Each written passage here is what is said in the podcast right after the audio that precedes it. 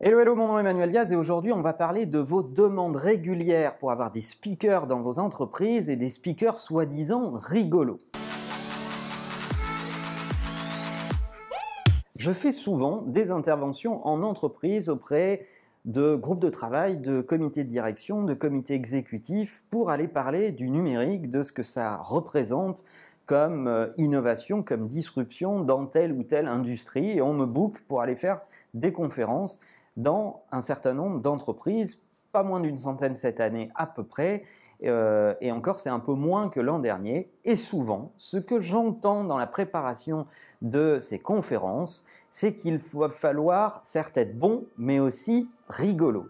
Et oui, parce que vous êtes booké en général par le secrétaire général de la boîte, ou par le DG, ou par le DIRCOM, bon bref, qui que ce soit, et vous avez un call de préparation en disant voilà les sujets qu'on aimerait que vous adressiez, c'est ça, parce qu'en ce moment nos challenges c'est ça, venez nous éclairer sur tel et tel et tel sujet, euh, le commerce unifié, euh, la connaissance client, euh, la gestion de la data, bon bref, peu importe, ça c'est des thèmes que moi je traite, mais il y a plein d'autres speakers sur d'autres thématiques, et dans ces calls de préparation, on entend toujours quelle est la forme de votre talk? Est-ce que c'est drôle? Est-ce que les gens vont euh, passer un bon moment, etc., etc.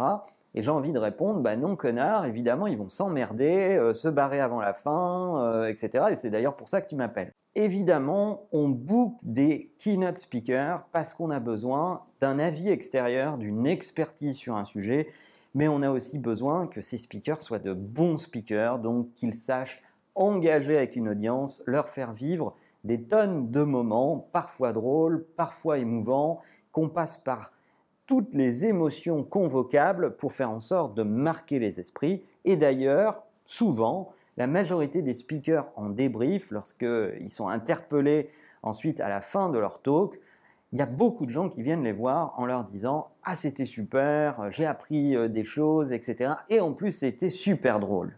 Et en fait, c'est cette dernière remarque qui me pose un petit problème, comme si beaucoup de gens étaient venus passer un moment de distraction et revenaient à leur business normal sans rien en retenir.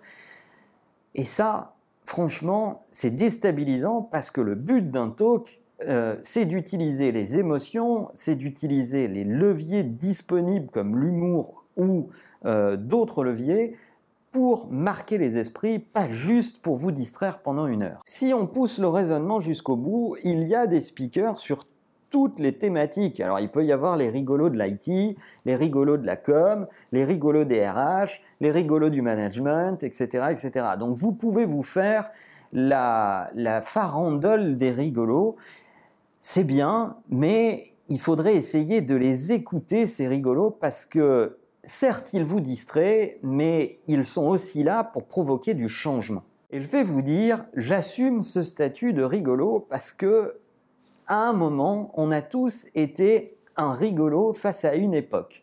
Moi, j'ai été le rigolo qui a pensé que Internet allait mieux marcher que le Minitel. Il y a plein d'autres rigolos qui ont dit que, à un moment, on allait vivre dans un monde cashless et qu'il allait y avoir de moins en moins de transactions en numéraire et de plus en plus de paiements électroniques. Et puis il y a le rigolo qui a dit que le e-commerce allait devenir sérieux et qu'on allait pouvoir acheter sur Internet, y compris des biens de consommation engageants comme des voitures.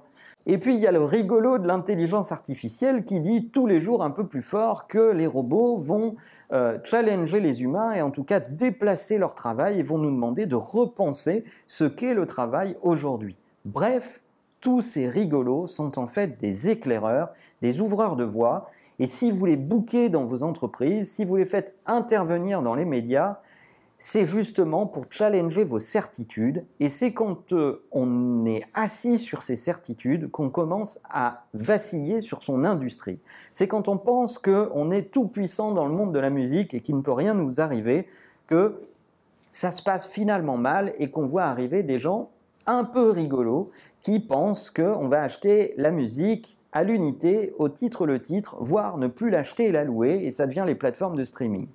Vous avez compris le truc, c'est exactement la même chose pour le transport de personnes avec Uber, pour la nouvelle façon de consommer des produits hôteliers avec Airbnb, etc., etc. Alors tous ces ouvreurs de voix, tous ces rigolos sont là en réalité pour mettre des coups de projecteur sur des choses qu'ils ont perçues peut-être en avance de phase, un peu avant vous, Et je pense que vous devriez essayer d'écouter ce qu'ils ont à vous dire de profond sur vos industries, de ne pas vous laisser que distraire, mais de prendre aussi la part des enseignements qui va avec, parce que c'est la seule façon de faire en sorte que ces talks intra-entreprises soient utiles. Alors longue vie au rigolo, et si vous voulez faire rigoler d'autres personnes qui pourraient être intéressées par ces thématiques, partagez cet épisode et en attendant, n'oubliez pas que la meilleure façon de marcher, c'est de vous abonner. À bientôt.